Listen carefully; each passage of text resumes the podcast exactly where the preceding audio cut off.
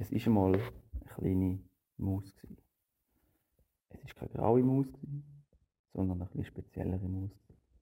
Und zwar hat die Maus nicht wie alle anderen Müsli einen grauen, haarigen Bauch gehabt, sondern ihren Bauch ist einfach ein Äpfelbitzki gewesen. Darum hat die Maus auch Bitzki-Maus geheißen. Bitzki-Maus ist darum ein bisschen aufgefallen wie ein pinker Elefant unter den anderen Müsli. Vor allem auch, weil sie einfach mit dem grossen Äpfelwitzki-Bauch kaum durch die Nüsse gepasst hat und immer ein bisschen nachgehängt ist. Und sie hat immer ein bisschen Mühe damit gehabt, dass sie einfach anders aussieht und aussieht wie ein Bitzki.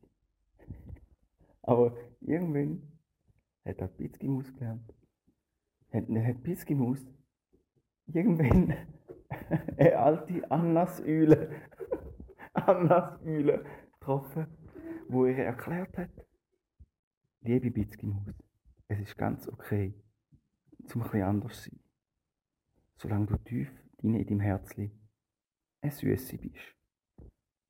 Nachher hat Bitzki Maus können mit sich selber leben und hat sich selber akzeptiert, wie sie ist und ist happy gewesen, dass ihren Bauch nicht klein, grau und haarig war, sondern einfach ein angeknabbelt Bitzki.